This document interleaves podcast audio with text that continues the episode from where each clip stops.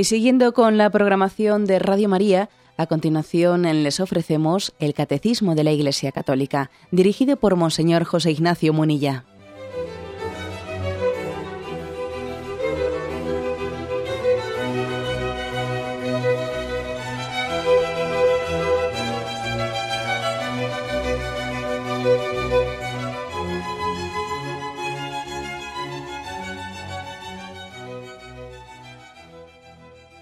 Un cordial saludo a todos los oyentes de Radio María. Un día más, con la gracia del Señor, proseguimos el comentario del Catecismo de nuestra Madre la Iglesia. Estamos en la explicación del octavo mandamiento dentro del apartado que tiene como título Las ofensas a la verdad. Es el segundo programa, si no me equivoco, que dedicamos a este apartado de las ofensas de la verdad. Habíamos quedado en el punto 2477 antes de entrar a describir ofensas concretas, un comentario así de partida. Eh, recientemente en esa oración que solemos hacer eh, los sacerdotes, los consagrados, los religiosos, pero que también todo el pueblo de Dios está invitado a realizarla y aquí en Radio María pues se hace, yo creo que se presta un gran servicio para que la liturgia de las horas sea conocida por todos, ¿no? Pues la, la liturgia de los laudes, las vísperas y también el oficio de lecturas, ¿no? Se nos suele ofrecer algunos textos de santos padres en el oficio de lecturas muy jugosos, ¿no? Muy injundiosos. Y en un texto de San Gregorio de Nisa, un padre de la Iglesia, hablaba, nos, nos, nos invita a manifestar a Cristo en toda nuestra vida. Y dice, hay tres cosas que manifiestan y distinguen la vida del cristiano la acción, la manera de hablar y el pensamiento. O sea, tres niveles, ¿no? Acción, el, habla y el pensamiento, que esto coincide, si os dais cuenta, pues con lo que, con lo que decimos en el acto de contrición, ¿no? El pecado de, palabra, pensamiento y omisión. ¿eh? El, pecado de esas, tres posibilidades de pecar, ¿no? De, pensamiento, palabra, obra y omisión. ¿eh? Bueno, eh, la obra y la omisión es lo que he hecho, lo que tenía que haber hecho. ¿no? hay tres formas, por lo tanto. Dice, no, la acción, la manera de hablar y el pensamiento. De ellas ocupa el primer lugar el pensamiento. Viene en segundo lugar la manera de hablar, que descubre y expresa con palabras el interior del pensamiento. En este orden de cosas, el pensamiento y la manera de hablar le sigue la acción, con la cual se pone por obra lo que antes se ha pensado.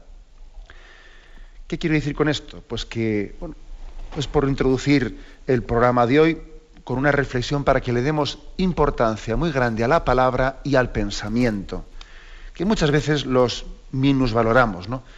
Nos parece que lo auténticamente serio son las, eh, las obras ¿no? que realicemos. ¿Cuántas veces decimos eso? No, yo ni mato ni robo, ¿no? Parece que aquí como no se haga una obra una acción pues manifiestamente así grave, pues parece que entonces el hombre no tiene, no tiene pues, importancia moral las cosas que pensemos, las cosas que digamos, y, claro que tienen una importancia moral grande. Lo que San Gregorio de Nisa en este, en este texto ¿no? nos, nos, está recordando es que eh, la moralidad del hombre parte de, nace de dentro y se exterioriza fuera nace en el pensamiento, del pensamiento se traduce en la palabra y después de la palabra y proveniendo del pensamiento desemboca en las obras. Es por esto que Jesucristo, en esa predicación del Sermón de la Montaña, él predica una moralidad que nace de cambiar el corazón del hombre, de sentir distinto. Os daré un corazón nuevo que os permita tener pensamientos distintos y de ellos desprender otro tipo de palabras que finalmente se traducirán, se encarnarán en otro tipo de obras. ¿Eh? O sea, no minusvaloremos, por lo tanto, eh, los pensamientos y las palabras eh, frente a las acciones, como se diría, bueno, donde se, juega, donde se juega la verdad moral del hombre es en los actos. No, no, no es verdad eso. Los actos acaban siendo la desembocadura de un río que ha nacido en unos pensamientos que se ha ido después prodigando en unas palabras. Bueno, hecha esta introducción, ¿eh? hecha esta introducción, pues vamos a dar, eh, eh, vamos a, a leer el punto 2477, que dice: El respeto de la reputación de las personas prohíbe toda actitud y toda palabra susceptibles de causarles un daño injusto. Y ahora dice, se hace culpable, y ahora hablará de juicio temerario, maledicencia, calumnia, pero primeramente me detengo en esta introducción. El respeto de la reputación de las personas prohíbe toda actitud y palabra susceptibles de causarles un daño injusto. ¿Mm? Un daño injusto. Bueno, aquí también distingue, pues que bueno, en alguna ocasión, eh, bueno, entre daño injusto y, y justo, bueno, puede haber un motivo proporcionado un motivo justificado para que alguien tenga que decir una cosa negativa de, otra persona. Puede caber. ¿eh? Aquí también, por ejemplo, se distingue un, eh, un motivo justo o injusto, innecesario. ¿eh? Puede ocurrir que, por ejemplo, pues, pues un padre le tenga que decir a un hijo, mira, hijo, mm, no creo, no creo que conviene, que convenga que vayas con esa persona, que te hagas amigo de esa persona, porque yo veo este y este problema en ella y tienes que cuidar tus amistades. Bueno, es un motivo justo y el padre no solo tiene derechos a comentar algún defecto de una persona, sino que incluso hasta puede tener deber de hacerlo. Porque entiende el padre que su hijo no debe de juntarse en un ambiente determinado que le podría pues, eh, meter en peligros morales, etcétera. Bien, puede haber motivos justos, ¿no? Pero aquí lo que es impresionante es el hecho de que se hable de la reputación como, como un derecho y un deber moral. Es más, se remite a un punto del Código de Derecho Canónico, que sabéis que es ese libro en el que se recoge pues, pues, la legislación de la Iglesia y también los derechos y los deberes de todo el pueblo de Dios. Y en ese punto 220 dice, a nadie le es lícito lesionar ilegítimamente la buena fama de que alguien goza, ni violar el derecho de cada persona a proteger su propia intimidad. Y esto lo dice en el punto 220, en el capítulo que dice deberes y derechos de todos los fieles. O sea que existe un derecho y un deber también, un derecho, pues digamos, a, a no quitar la fama ni a, ni a que nos la quiten, a respetar la reputación de una persona y a que nosotros seamos respetados. Claro, es un derecho y es un deber. Un derecho y un deber. Si me permitís un primer comentario, que estaba ya un, poco, digamos, eh, vamos, me salgo un poco de la literalidad de lo que dice este punto, me atrevería a decir que es un signo de, de vida espiritual sana, eh, sana, el que nosotros, eh, con respecto a la fama, a la reputación, eh, por lo que respecta a la nuestra, a la propia fama y propia reputación, tendamos a la despreocupación. O sea, que, tendamos a ser despreocupados de la propia fama. Y sin embargo, al revés, por lo que respecta a la fama de los demás, a la fama de prójimo, a su reputación, sin embargo, que tengamos preocupación y responsabilidad grande por ella. ¿Mm? Creo que es bueno la despreocupación de uno mismo y la preocupación por lo de los demás. ¿Eh? Lo que es fatal es lo contrario. Quiere usted siempre, ¿no? Que esté siempre eh, preocupado por lo que los demás piensan de mí, dicen de mí, eh, me ha dicho, no ha dicho, oye, oye, ¿qué te ha dicho el otro de mí? Y, y venga, y pregunta por aquí, y pregunta por allá, estoy preocupadísimo por mi fama. ¿eh? ¿Qué ha dicho? Que, que, bueno, ¿qué ha dicho? Pues que, que, digan lo que tengan que decir, ¿no? O sea, es decir, y, y, al revés, ¿no? Uno está muy preocupado por su fama y por la de los demás, sin embargo, se, se permite unas ligerezas que no veas tú. Lo que es más sano en la vida espiritual es lo contrario. Que uno tenga, ¿no?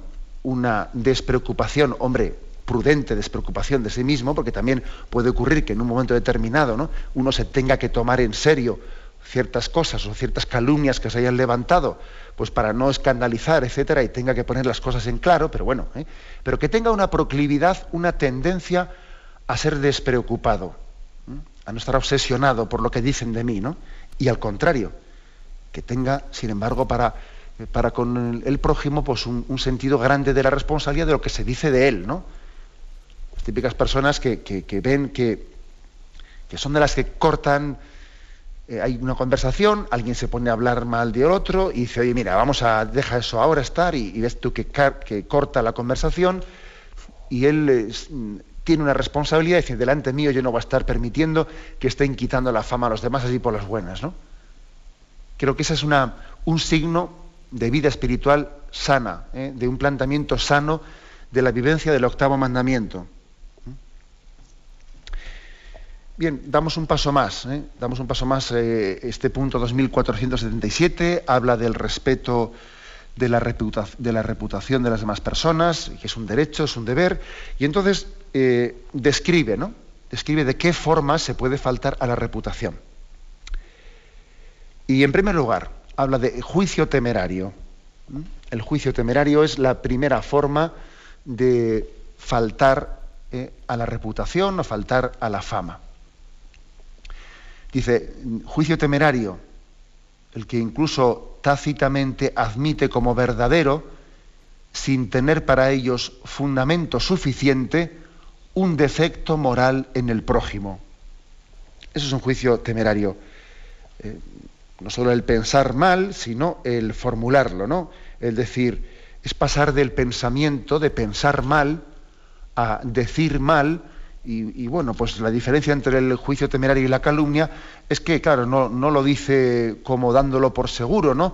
Pero seguro que, esa, frase, la verdad es que cuando se dice eso de seguro que ha sido él, seguro que no, si, si no ha sido él, ha sido, su, bueno, cerca de él estaría, ¿no?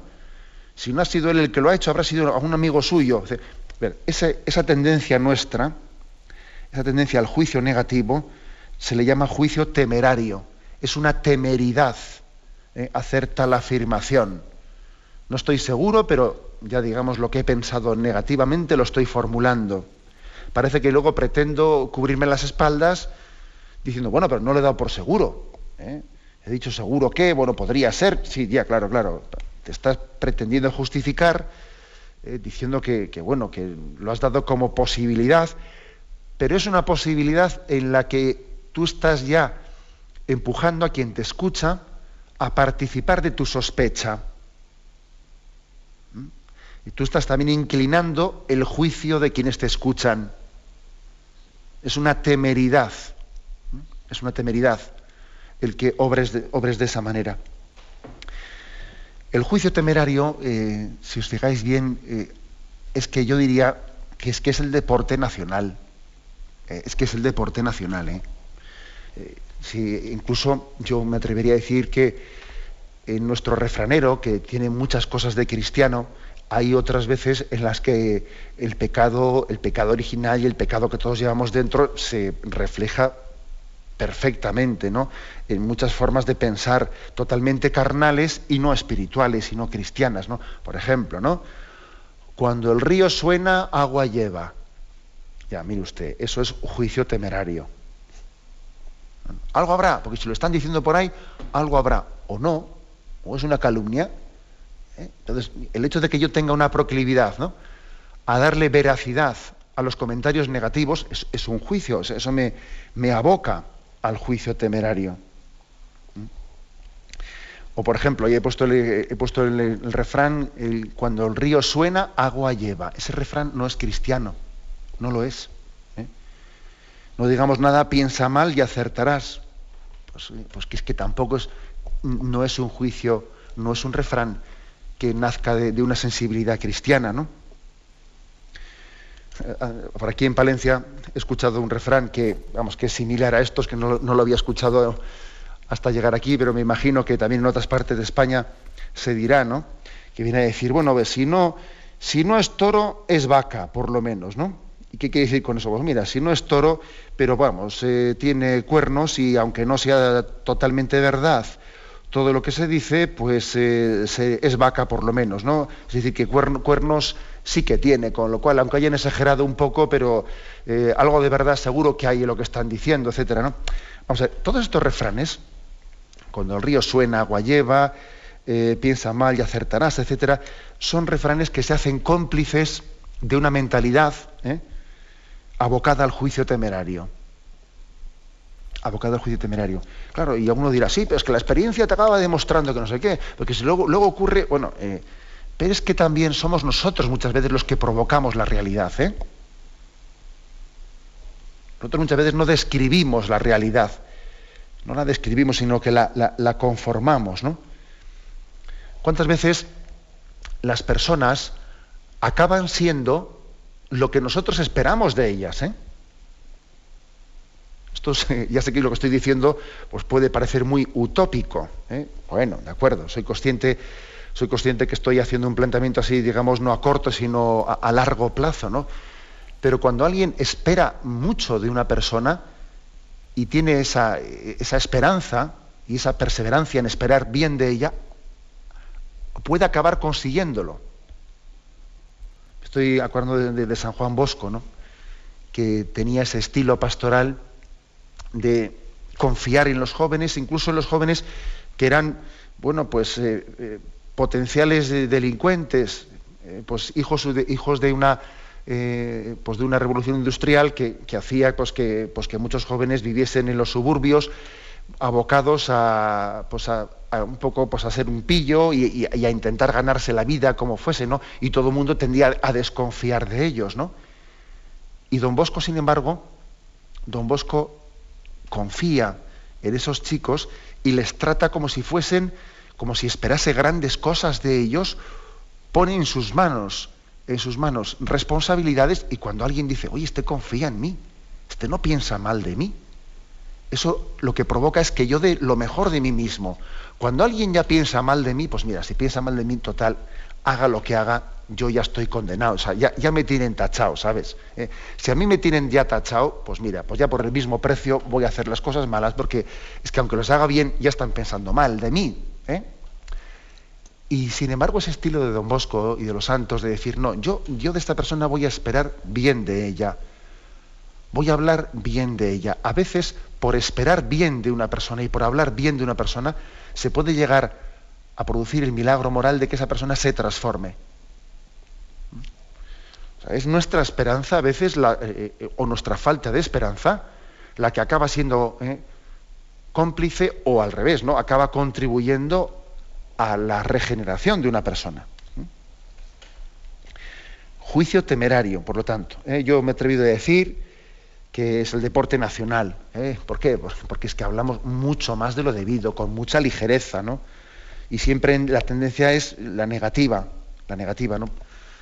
que pocas veces, que pocas veces somos testigos de conversaciones en las que se habla bien, se ensalza, qué maravilla, qué gozada, que no sé qué, que pocas veces, ¿no? Casi siempre la negatividad, la negatividad, ¿no? Todo negro, venga esto, veo lo tal, ¿no? O ironías, ¿no? Ironía por aquí, ironía por allá. A veces se hace con guante blanco. Pero hay una tendencia muy marcada en nuestra cultura al juicio temerario, a pensar mal unos de otros. Esto puede llegar a hacer un daño tremendo. ¿eh? Yo, yo como sacerdote he sido testigo de algunos episodios tremendos, ¿eh? tremendos. Y además se suele, se suele, juntar mucho con el juicio temerario la envidia. Por ejemplo, ¿no? Pues alguien, pues económicamente le va bien, le va bien y bueno, pues eso, ¿no? Suscita envidias, resulta que tiene un coche que no sé qué, y los que están, sí, sí, pues cuánto hay que ver, ¿eh? hay que ver de, la carnicería que tiene ese para cuánto dan las chuletas, ¿eh? Anda, que le va bien la carnicería. Fíjate tú cómo se ha comprado ese coche. ¿No habrá algo más ahí que la carnicería? Yo creo que además de la carnicería ahí tiene que haber más cosas, ¿eh? Y ya están ya, y ya empiezan los rumores, ¿no? Y, eh, al final le acaba, vamos, al quinto comentario ya le acaban adjudicando que es un traficante de, cocaína. Pero es que, es que estas cosas ocurren, ¿eh? Ocurren y, y claro, dice uno, vamos a ver, ¿ha habido alguien que haya tenido la malicia explícita de decir, me voy a inventar yo de este, pues una No, pues posiblemente no. O sea, posiblemente no ha habido nadie que haya tenido la maldad, la malicia de de haber diseñado esa calumnia. Pero cada uno ha ido contribuyendo con su granito de arena de escuchar, escuchar esa especie de comentario envidioso de, mira qué bien le va a este, ¿eh? hay que ver la carnicería para cuánto da. Y el siguiente lo, ha comentado, y lo ha comentado, y cada uno ha añadido su pequeño granito, su pequeño granito, ¿no? Se ha ido la cosa agrandando y para cuando llega la cosa, ¿no? al 25 resulta que ya es un traficante de, cocaína y por eso tiene ese coche nuevo que se ha comprado. ¿Mm? Esto está mucho más cerca de nosotros de lo que parece. ¿eh? También hay que decir que los pueblos, todavía para esto, eh, es un ambiente y un clima más propicio que las ciudades. En las ciudades pues, hay, sus pros y sus contras, pero hay un cierto anonimato en las ciudades, bueno, pues que en el que uno se pierde y se disuelve, pero, pero en los pueblos mm, tenemos más proclividad a, no sé, vamos vamos a decir, a, a mirarnos mutuamente, ¿no? Parece que nos estamos observando unos a otros, o no voy a decir espiándonos, pero bueno, no es una observación poco sana, ¿no? Y todavía somos más proclives a esto, a este gran defecto del juicio temerario, ¿no? Bueno, pues eh, qué importante es desenmascararlo y pedir al Señor la sanación, la sanación en ello. Acordaros de esa palabra de la Sagrada Escritura que dice, de toda palabra ociosa daremos cuenta al Señor y hay mucha palabra ociosa. Es muy difícil, muy difícil em, cuando se, hay una especie de... A veces con los, con los chicos, con los niños en, los campamentos, hemos salido a hacer una, pues una pequeña técnica de grupo con una moraleja al final, ¿no? que es ponerles pues, a 20 chicos, a 20 en un, en un corro sentados en el suelo, formando un círculo, y decirle a uno, a ver, dile, invéntate, invéntate una historia muy sencillita, pero muy sencilla, ¿eh? Venga, cuéntasela al oído al de la derecha. Y al de la derecha se le cuenta al siguiente. Pero tiene que ser muy, breve. Y lo van haciendo, lo van haciendo, claro, da, da la ronda y cuando vuelve la historia que él había contado al primero al que le había contado, tiene que manifestar cómo la contó él y cómo le ha llegado.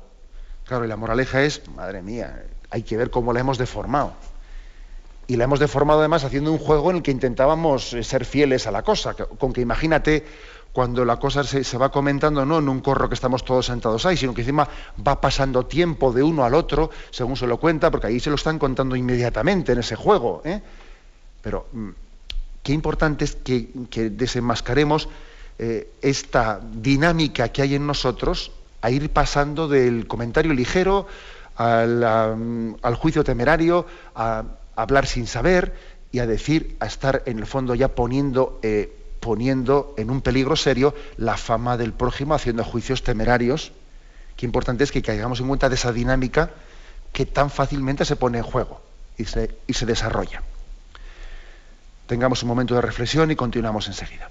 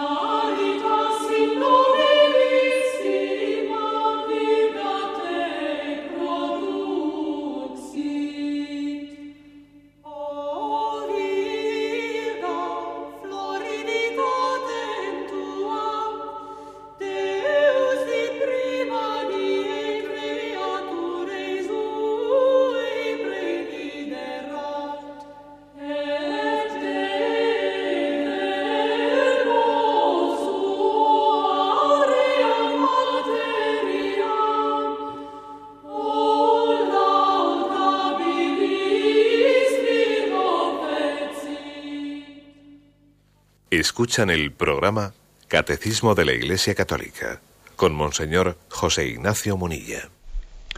Continuamos el comentario del punto 2477, punto que habla de nuestro deber y derecho también al respeto de la reputación, de la reputación propia y de los, demás, de nuestra fama. En la, intervención anterior hemos hablado del juicio temerario, como de una, una, de las formas de violar también esa reputación. En segundo lugar, también habla el catecismo de la maledicencia. Se hace culpable de maledicencia el que sin razón objetivamente válida manifiesta los defectos y las faltas de otros a personas que los ignoran. La diferencia entre la maledicencia y el juicio temerario es que en la maledicencia yo lo que estoy diciendo, más o menos sé seguro, más o menos no, o sea, sé seguro que es verdad. Una cosa negativa que estoy contando del otro, de otra persona a otro. Me he de una cosa negativa y se la cuento a otro. ¿eh? Eso es una maledicencia. Juicio temerario es cuando lo que estoy diciendo no estoy seguro del todo si es verdad. ¿eh? Bien, también la maledicencia. El juicio temerario siempre, por supuesto, no es incorrecto. La maledicencia es incorrecta, aunque se hace la salvedad de que puede existir una, una razón, como he explicado antes, una razón por la cual uno tiene, tiene un deber de comentar una cosa negativa a otro porque cree que el otro tiene derecho a saberla, ¿no? Pues, por ejemplo, ¿eh? por ejemplo, pues resulta que yo me entero que, una persona pues está siendo infiel a su a su novia, está siendo infiel. Y digo, vamos a ver, eh, y se van a casar. Yo creo que tendré una obligación de contarle a la otra, oye, mira, investiga esto porque yo he visto esto y esto. No, no le voy a dejar en la ignorancia de que se case con esta persona cuando resulta que yo estoy viendo cómo le está engañando en el noviazgo, ¿no?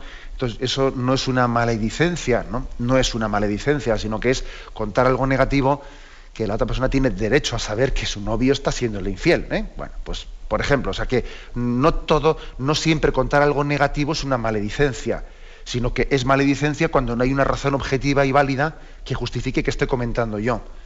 Eh, pues un, eh, pues una actitud negativa de esa persona. Ahora, pues será, sin embargo, si es maledicencia el que yo esté cotilleando por todo el barrio, mira, este está, eh, pues le está poniendo los cuernos a su novia y lo cuento aquí, lo cuento en el trabajo, lo cuento en todas las esquinas, pues está fuera de lugar. Esas personas no son las que deben de saberlo, la que debe saberlo es su novia, se lo tienes que decir a ella. Por lo tanto, maledicencia es contar algo negativo sin una razón objetivamente válida. se nos remite aquí, se nos remite para profundizar más en, ello al libro, al libro de, de Sirácida o del Eclesiástico, en el que en el capítulo 21 se dan unos consejos muy sabios ¿eh? Sobre la maledicencia. También se suele llamar la maledicencia la difamación o murmuración o chismes o cotilleos. ¿eh? O sea, en el fondo son palabras, palabras varias para hablar de la maledicencia. Maledicencia es decir mal de otro, decir mal, siendo, siendo verdadero, pero es decir mal de otro. ¿no? Digo que en el libro del eclesiástico, el capítulo 21, se dan muchos consejos, pero con una sabiduría que, me parece muy actual. ¿eh? Siendo del Antiguo Testamento es impresionante leer este capítulo, porque uno extrae de él, vamos a leer algunos versículos, extrae pues consejos muy enjundiosos. ¿no? Leo algunos de ellos. ¿eh? Voy a leer no únicamente el versículo eh, Sirácida 21-28, también llamado eclesiástico, sino que bueno, voy a leer algunos versículos previos también. Dice, el que cumple la ley controla sus pensamientos. La sabiduría está en honrar cumplidamente al Señor. Es decir, en primer lugar, por lo tanto, controlemos los pensamientos, no les dejemos que cojan alas, ¿eh? alas, porque después vamos a tener problemas posteriores si no los controlamos. Una cosa es la imaginación y otra cosa es el pensamiento. La imaginación posiblemente es incontrolable a veces, ¿no? Pero sí que tenemos que irla educando en la medida que de la imaginación, lo que se me ha pasado por la cabeza, ya pasa a ser ya mi pensamiento propio. ¿Mm? Dice el versículo 15, cuando un entendido escucha un dicho sabio, después de alabarlo, añade algo propio. Si lo escucha el libertino, pone mala cara y lo echa sin más al cesto del olvido. Es decir, ¿eh? una enseñanza dice aquí que, cuando el sensato cada vez que escucha algo sensato, tiende a quedarse con ello. Y a decir, esto que he escuchado es sensato. No lo voy a echar ni lo olvido inmediatamente, ¿no? Me quedo con ello, etcétera. Porque fijaros bien, cuando hablamos de que no hay que, no hay que ser chismoso, no hay que eh, ser difamador, no hay que ser maledicente, claro, no únicamente tenemos que reprimir las cosas mal dichas, sino que tenemos que intentar adquirir el hábito de quedarnos con comentarios positivos. ¿Mm? No se trata únicamente de reprimir el mal en el octavo mandamiento, sino de llenarnos de palabras sensatas. ¿eh? Por eso dice aquí que cuando un entendido escucha un dicho sabio, cuando alguien sensato escucha algo sensato, lo alaba y se queda con ello e intenta añadir otro pequeño comentario sensato. ¿eh? Mientras que cuando un insensato escucha algo bien dicho, eh, ah, sí, sí, sí, sí, y enseguida lo deja en el olvido. Y va buscando un chisme y, un cotilleo que es lo que a él le va. Y lo sensato, cualquier comentario sensato, le parece que eso no, le dice nada. ¿eh? Sigue adelante el versículo 17. La asamblea busca la opinión del prudente y medita sinceramente sus consejos. ¿Eh? Es así, mientras que el prudente busca el consejo sabio. El que tiende una tendencia al chismorreo se tiende, procura juntarse con la persona que sabe que le va a contar cosas, que, eh, va a ir allí, venga que descubrirle secretos, ¿no? con el otro me aburro, ¿sabes? Con el otro me aburro porque no me cuenta cosas jugosas, ¿no? Con este me entero de todo, y entonces me junto con el que me da vidilla, ¿no? Como se dice, ¿no? fijémonos también a la hora de seleccionar amistades, ¿qué estamos buscando detrás de una amistad? Porque de una manera un tanto inconsciente podemos estar alimentando, al, discernir una amistad y otra, podemos estar alimentando la maledicencia y la, difamación. Porque en gran medida algunas personas mantienen un liderazgo, un liderazgo, mm, pues con un afán de protagonismo por llamar la atención, eh, pues porque yo cuento cosas más interesantes que los demás, y entonces a veces tiendo al chismorreo, a la murmuración, a la difamación, en el fondo para llamar la atención, para que la gente se me escuche, para que todo el mundo gire en torno a mí, ¿no? Eh, es lo que vemos en estos programas televisivos patéticos, ¿no? Patéticos de chismorreos, en el que, claro, eh, para que un programa le quite la audiencia al otro, tiene que contar más maledicencias y más difamaciones. Si no resulta que, claro, eres, un poco demasiado serio y vas a perder, y vas a perder audiencia. Entonces, qué difícil es romper esa espiral. Eh, más morbo, más morbo, más interesante. ¿eh? Menos morbo, menos interesante. Y, pierdes liderazgo. qué, importante es que rompamos eso, ¿no? Y que apostemos por la sensatez y que apostemos por la verdad. ¿eh? Luego, esto que, aquí plantea el eclesiástico es importante, ¿no? Veamos a la, a la hora de, de buscar amistades, ¿qué estamos buscando en ello? ¿no? Si, estamos haciendo el juego, el caldo gordo, a determinados eh, pues, eh, protagonismos de personas que, están juntando en torno a ellas ¿no? una expectativa, una expectación, porque van a contar cotilleos. Dice también Eclesiástico 20, el necio no, no para de reír a carcajadas, el sensato apenas esboza una sonrisa sentido de la discreción, también aquí viene a decir el eclesiástico, el sentido de la discreción. Eh, la carcajada, bueno, pues lógicamente, no, pues, por supuesto que no, vamos a interpretar esto en el sentido literal, no que, reír a carcajadas sea algo pecaminoso, pero, pero ya me entendéis que aquí también este libro del eclesiástico está detrás de ello, queriendo hacer una lectura de qué se esconde detrás, ¿no? La carcajada parece que es, está riendo las gracias, ¿no? riendo las gracias, riendo el comentario fácil, el comentario ligero. ¿Mm? Esa es la, carcajada, ¿no? Mientras que la sensatez, la sensatez no juzga las cosas tan ligeramente. ¿Mm? Continúa y dice, versículo 22, el necio no se para en mientes para entrar en una casa, el de buen juicio se detiene ante la puerta con respeto el fisgón examina el interior desde la puerta. El que está bien educado permanece fuera. Bueno, pues como veis, unos versículos eh, diciendo hay que ser discreto. No voy a un sitio a ver si veo algo, a ver si me entero de algo, a ver si no sé qué. No, yo me quedo fuera.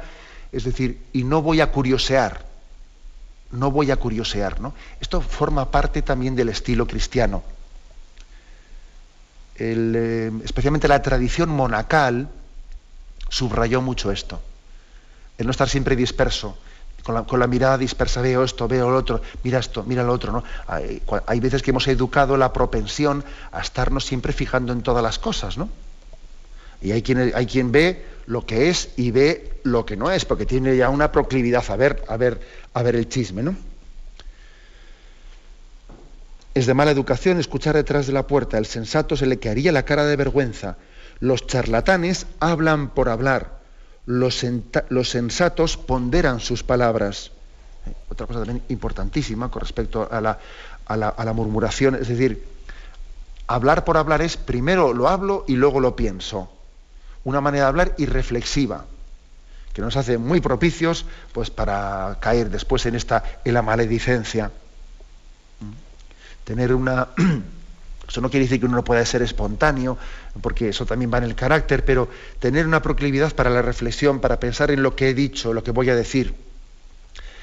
Los necios dicen sin más lo que, lo que piensan, los, los sabios piensan lo que dicen.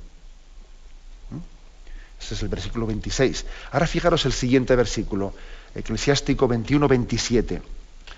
Cuando el impío maldice a Satanás, a sí mismo se está maldiciendo bueno, aquí por Satanás se entiende no tanto, ¿eh? si, uno lee aquí a punto, eh, lee el comentario de las versiones bíblicas que tengáis, eh, dice que es un vocablo que en este, en, este, en este caso concreto es como ponerle un nombre, significaría el enemigo, el adversario, ¿no? Cuando el, el impío maldice a Satanás, o sea, cuando está maldiciendo a su adversario, a sí mismo se está maldiciendo. Es como diciendo, mira, no, maldigas con tanta ligereza a tu adversario. ¿Mm? No lo maldigas, que eso en el fondo va contra ti mismo. ¿no? Y el último versículo, el 28, el mal hablado se hace daño a sí mismo, será, aborrecido por todos sus vecinos. En el fondo, hablar mal de los demás cae sobre ti, cae sobre ti. Es un daño moral que te infliges eh, a ti mismo. Bien, tenemos un momento de reflexión y continuaremos enseguida.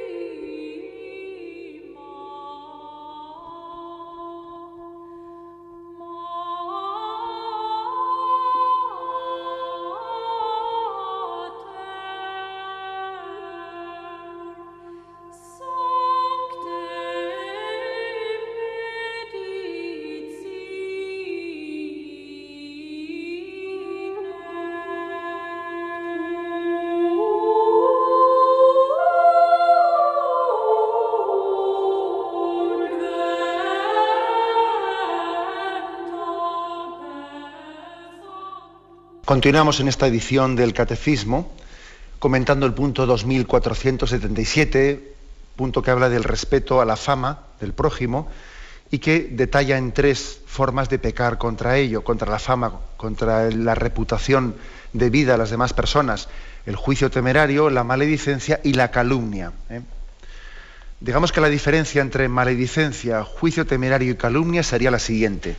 Maledicencia o difamación es decir algo malo del prójimo, pero que es verdadero. ¿eh? Digo algo malo del prójimo, pero aunque sea verdad lo que digo, pasa que lo estoy diciendo sin que haya razón para decirlo. ¿eh? Eso es maledicencia, difamación. Decir cosas negativas, ah, pues donde no debería de decirlas, aunque sean verdad, pero no debería de decirlas. Eso es maledicencia o difamación o murmuración. ¿eh? Juicio temerario es un paso más. Juicio temerario es decir cosas malas del prójimo sin que esté seguro de lo que estoy diciendo, porque en el fondo estoy suponiendo mal las cosas. Estoy temerariamente juzgando una cosa sin conocerla en profundidad. La estoy conociendo externamente, así digamos por fuera, y ya me atrevo eh, a hacer el juicio negativo. Eso es juicio temerario. El tercer paso es la calumnia. La calumnia es decir algo negativo del prójimo sabiendo que estoy mintiendo lo que estoy diciendo. Pero eso es una calumnia, digamos, la diferencia entre juicio temerario y calumnia, pues no es que sea muy grande, pero vamos, sí que hay una diferencia. El juicio temerario afirmo algo negativo sin estar seguro del todo, pero en la calumnia estoy seguro del todo que es mentira y lo digo, ¿no? Lo que yo quisiera subrayar en primer lugar es que esto es una cuesta abajo. Esto es una cuesta abajo en la que no es tan fácil saber cuándo hemos pasado de una cosa a la otra. Pasar de la maledicencia al juicio temerario y del juicio temerario a la calumnia, vamos, eh, es un saltito muy fácil. ¿eh? Es un saltito muy sencillo en el que dice, a ver, ¿en qué momento deja de ser maledicencia y pasamos al juicio temerario? ¿En qué momento deja de ser juicio temerario y pasamos a la calumnia? Es que es una cosa que va rodada, va rodada. Entonces, por lo tanto, hay que decir una cosa, que es una, la calumnia, la calumnia, pues es una grave ofensa al prójimo, porque partíamos en este punto, partíamos en este punto de que tenemos un derecho a la fama, tenemos un derecho a la reputación, y puede ser más dañoso para una persona que le quiten su fama, que le quiten su reputación, que hasta que le quiten sus bienes. ¿eh? Le puede hacer mucho más daño a una persona se le puede hacer mucho más daño quitándole la fama que quitándole sus bienes. Porque resulta que esa fama que le estás quitando va a determinar eh, su vida familiar, o va a determinar su vida laboral, ¿eh? o va a determinar muchas cosas. ¿no? Es por lo tanto eh, algo muy serio en nuestra vida espiritual y que tenemos que tomárnoslo con mucha seriedad. Vais a ver cómo el, el catecismo, en un punto posterior que los próximos días comentaremos, nos habla de nuestra obligación de reparación. ¿eh? Ya lo explicaremos detenidamente, pero claro, hay una obligación de reparación. ¿eh? No es fácil reparar la calumnia, es muy complicado hacerlo, pero, pero es necesario repararla, porque el daño que ha infligido al prójimo pues es muy serio. ¿no?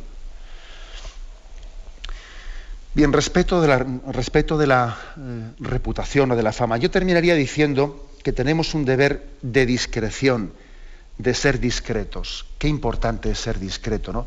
De cuántos males nos preserva la discreción. Qué, qué, eh, facilidad tenemos, ¿no? De hablar más de lo debido, fuera de contexto, etcétera, ¿no? De, no guardar reserva de las cosas. Recuerdo una frase del que fue cardenal de París, Monseñor Lustiger, ya falleció, eh, él fue un judío converso al catolicismo, que después llegó a ser cardenal de París, ¿no? Y Monseñor Lustiger decía en una frase, decía, no se puede decir cualquier cosa a cualquiera en cualquier momento y de cualquiera manera. ¿eh? Y me llamaba la atención su frase, ¿no? Porque es de las que hace pensar. No se puede decir cualquier cosa a cualquiera en cualquier momento y de cualquiera manera. Creo que esta es una, una llamada muy seria a la discreción. ¿eh? Es mucho mejor comentar de menos que de más, porque siempre habrá tiempo después de, añadir lo que, lo que, hemos quedado un poco pendiente de formular. Y luego ver que no, no, con todas las personas pues podrá ser eh, prudente comentar todo, porque uno dice, mira, esta, esta persona pues es muy indiscreta y no es prudente que le cuente esto, aunque igual sería, podría, podría ser conveniente que ella lo supiese, pero es que es indiscreta y no es prudente comentárselo, ¿no? Y, y, en cualquier momento, hay momentos en la vida, porque pues que ahora si se lo digo en este momento tan delicado de su vida, lo voy a hacer daño, voy a esperar otro momento, ¿no? Y de cualquier manera, es que a veces decimos las, maneras, las cosas de una manera que parece que están dichas para hacer daño, para hacer daño, ¿no? A veces se utiliza la verdad, la supuesta verdad, como si fuese una flecha, ¿no? Una flecha que está hiriendo, en vez, de, ser consoladora, la verdad tiene que ser sanante, no tiene que ser hiriente. Bueno, pues esta frase del cardenal de París, no se puede decir cualquier cosa a cualquiera, en cualquier momento y de cualquier manera, es una, llamada a la discreción. ¿eh? Y la discreción es una actitud, es una actitud. Aquí es que curiosamente, una cosa que no he dicho, es que el respeto de la reputación tiene que ser no solo con mis palabras, sino con mis actitudes, actitudes de discreción. Bien, lo dejamos aquí. ¿eh? Lo dejamos aquí y vamos a dar eh, paso a la intervención de los oyentes. Podéis llamar para formular vuestras preguntas al teléfono 917 107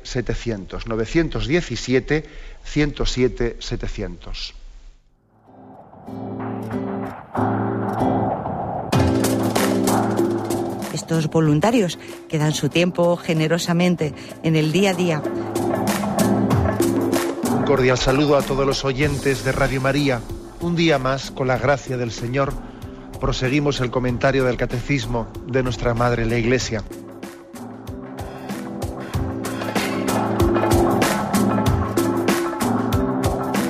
Porque le has quitado la única manera de protesta que tiene. O sea que cuando hay un dolor fuerte no hay que tomar analgésicos, hay que ir no, no, directamente hay que al tomar, médico. no, sí, hay que bien, Primero ir pero, pero no analgésicos fuertes para que se cometa el error de bloquear la defensa y no poder llegar al diagnóstico. Bien, bien. ¿Le gustaría tener sus programas favoritos de Radio María para escuchar en cualquier momento? Llame y pídanos el programa que más le interesa en cualquiera de sus emisiones. Recogeremos su petición además de sus datos completos para hacer el envío. Solo necesita tener un lector de CD o DVD que reproduzca el formato de compresión digital MP3.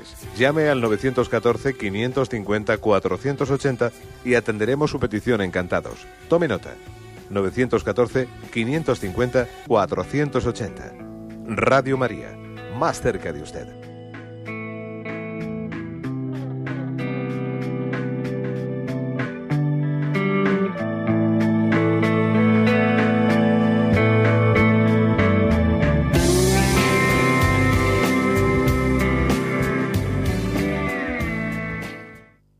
Antes de dar paso al primer oyente, quiero hacer un pequeño comentario, porque claro, eh, aquí estamos hablando, un servidor le toca predicar el octavo mandamiento e insistir en que tenemos que ser discretos en la forma de hablar, etcétera.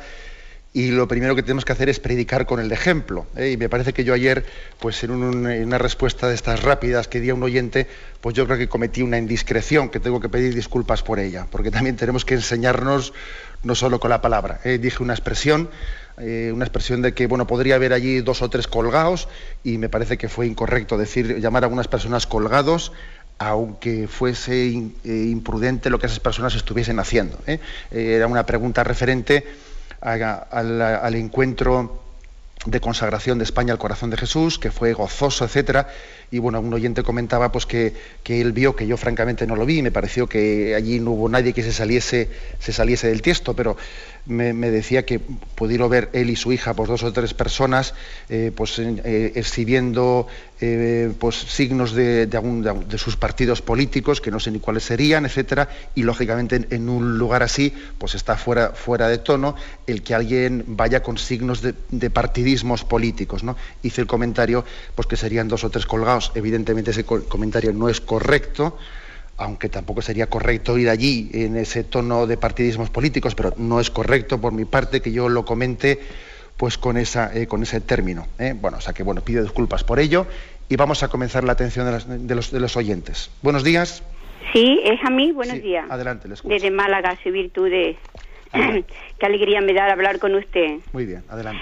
Pues mire, es que yo tengo un sobrino, un hijo, que ha terminado el cuarto de la ESO con notas muy buenas, sobresalientes. De media ha sacado notable, bien. Pero lo que quería comentar era es que en tercero de la ESO no dio la asignatura de la educación para la ciudadanía y la ha suspendido. Y claro, pues no le dan el título para entrar en, en bachillerato. Pues claro, le perjudica por dos sentidos. Uno, que había una beca el 1 de julio de 6.000 euros y no se la dan por no tener el título. Y otra, pues que no puede hacer la matrícula en el centro a donde quisiera ir y en septiembre pues a lo mejor no tiene plaza. Bueno, pues solamente decir pues que es que el padre eh, es muy cristiano y solamente le dice al niño que, que nada, felicitarlo por haber obedecido y por haber hecho la voluntad de Dios, porque por encima del dinero y de los estudios, pues está eso, está Dios. Y que claro, Andalucía está muy mal con eso, porque no se ha apoyado. La Comunidad de Madrid, pues sí, pero aquí se ha perdido todo. No hay unión así, pues que, no sé, está todo muy paganizado y, y nada, nada más era eso, no protestar ni nada, sino que las consecuencias que trae estas cosas, no sé, poder ser libre y, y bueno, yo esa asignatura pues la verdad que no, yo soy mayor y yo no sé de lo que se trata, pero claro, es que da repelú de que un hijo tuyo estudie unas cosas que verdaderamente no la ves correcta, nada más. Y me alegro mucho de, hablar con usted. Sí, pues igualmente, y la verdad es que es un testimonio heroico, ¿no? Heroico el que cuenta el oyente, y además es que eh, impresiona, ¿no? Impresiona, digamos que, que existan católicos que se hayan jugado, ¿no?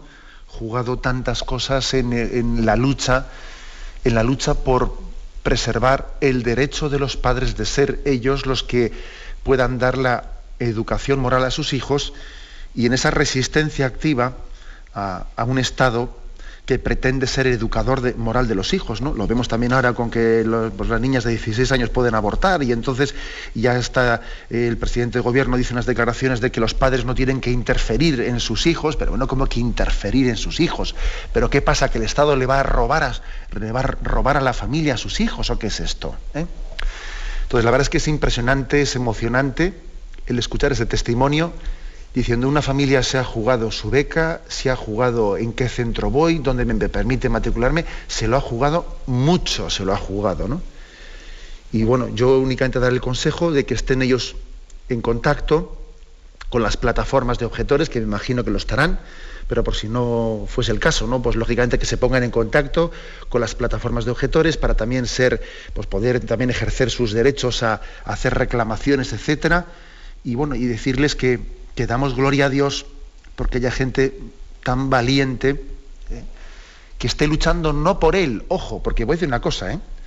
los objetores están luchando por los hijos de todos. Si Dios les concede la gracia de, la victoria en ese derecho, eh, los benefactores de, ese derecho vamos a ser todos, no solo el hijo de ese objetor. Si consiguen que finalmente no se pueda imponer esa asignatura a, a, unos hijos, todos vamos a ser benefactores. No teníamos que hacer un pedestal a los objetores, porque están luchando por sus hijos y por los de los demás. ¿Mm? Por de los demás, por los que no están teniendo problemas ahora con las becas, con esto y con lo otro. ¿eh? Hay cosas que yo creo que solamente en el corazón de Dios pueden ser comprendidas. ¿no? Es la generosidad por la lucha por el reino de Dios en una sociedad. Adelante, nos pasa un siguiente oyente. Buenos días. Buenos días. Buenos días, sí. Te escuchamos. Eh, yo en realidad me refería a, a, la, a lo que empezó con la charla del día de hoy, de más bien mmm, hacia yéndose hacia los refranes. Y yo entonces no me voy hacia el refrán, pero sino, pero no más bien a algo que se puede vivir en las propias carnes de cada uno y es, por ejemplo, cuando uno ya está mal porque lleva 23 años enfermo y no obstante, por ejemplo, que incluso tiene dentro de su casa eh, a una persona que en vez de arreglar las cosas debajo del tejado de cada uno, pues ir a arreglarlo a la casa de los demás, incluso ir a enseñarle cosas de lo que a uno le pertenece para mira, tiene esto aquí porque no le da la gana de hacerlo y esto y aquello.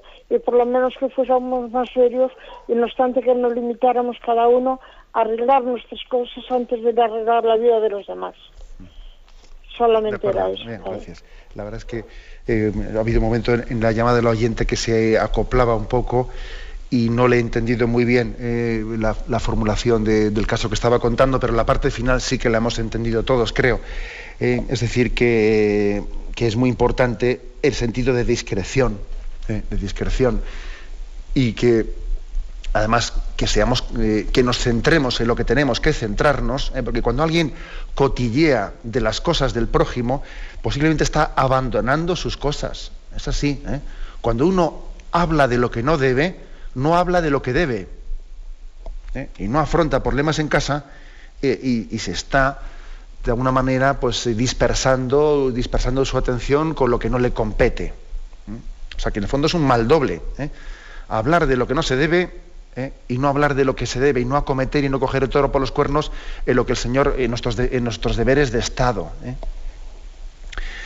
Bueno, damos paso a una última llamada. Buenos días. Buenos días. Buenos Eh, días, sí. Pues tuve la bendición de estudiar con monjitas josefinas y nos enseñaron que la lengua es una de las armas más peligrosas que existe en el mundo y que mata más, como usted bien decía, la, la, la fama, la honra de una persona, que por eso Dios sabiamente le puso una doble puerta a la lengua, los labios y los dientes. Pues nada más mi comentario y muchísimas gracias por todo lo que nos enseñó. Sí. Está bien, no había escuchado nunca eso yo de la doble, de la doble puerta, ¿eh? de la palabra eh, los labios y los dientes. La verdad es que es cierto, ¿eh? es cierto, es una arma peligrosa, pero al mismo tiempo también es lo contrario, las dos cosas, ¿no? Es también un vehículo maravilloso para glorificar a Dios, para dar una palabra de consolación al prójimo, para iluminar la verdad, para transmitir el Evangelio, para ser evangelizadores, ¿no? Es, una, es un arma de doble filo, de doble filo, ¿no? Y, es, y, por lo tanto tenemos que, cuidarla y tenemos que, mimarla y que revisar nuestra forma de hablar y, y el hecho de que, bueno, pues de que, de que podamos pecar con ella, eh, pues es, es el reverso de la cara, ¿no? De la cara en la que esa palabra está llamada a dar mucha gloria a Dios y ser instrumento del bien al prójimo. Es la manera de poner en práctica esos dos mandamientos centrales. No amarás al Señor con todo el corazón y al prójimo como a ti mismo. Y hacerlo también a través de la palabra. Tenemos el tiempo cumplido.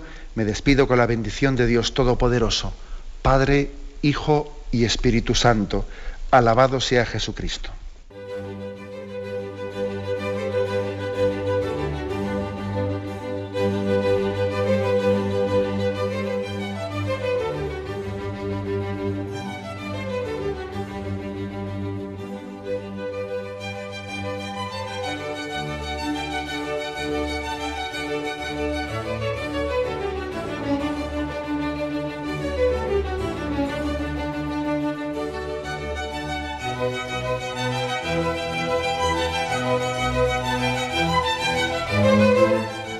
Han podido escuchar en Radio María el Catecismo de la Iglesia Católica, dirigido por Monseñor José Ignacio Munilla.